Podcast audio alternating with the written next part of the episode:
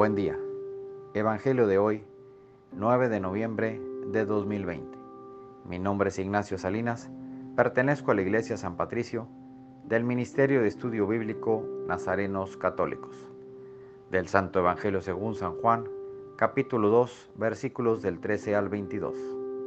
Cuando se acercaba la Pascua de los judíos, Jesús llegó a Jerusalén y encontró en el templo a los vendedores de bueyes, ovejas y palomas, y a los cambistas con sus mesas.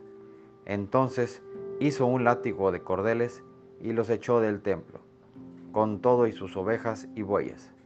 A los cambistas les volcó las mesas y les tiró al suelo las monedas. Y a los que vendían palomas les dijo, quiten todo de aquí y no conviertan en un mercado la casa de mi Padre. En ese momento sus discípulos se acordaron de lo que estaba escrito. El celo de tu casa me devora. Después intervinieron los judíos para preguntarle, ¿qué señal nos das de que tienes autoridad para actuar así? Jesús les respondió, destruyan este templo y en tres días lo reconstruiré. Replicaron los judíos, 46 años se ha llevado la construcción del templo y tú lo vas a levantar en tres días pero él hablaba del templo de su cuerpo. Por eso, cuando resucitó Jesús de entre los muertos, se acordaron sus discípulos de que había dicho aquello y creyeron en la escritura y en las palabras que Jesús había dicho. Esta es palabra de Dios. Gloria a ti, Señor Jesús. Reflexionemos.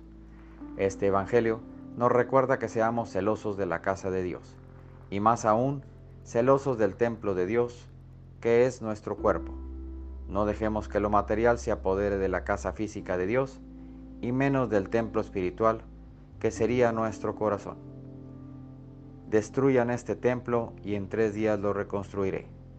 Como siempre, uno piensa en lo material, en el dinero, pero a lo que Dios se refería era a su resurrección y muerte, y por eso sus discípulos creyeron más en Él.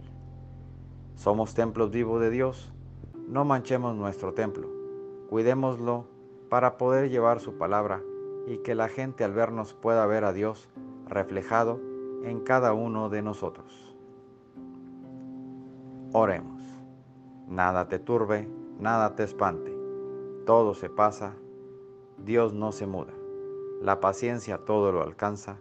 Quien a Dios tiene, nada le falta solo Dios basta. Vayamos con alegría a proclamar lo que Dios nos ha enseñado. Que tengan un excelente día.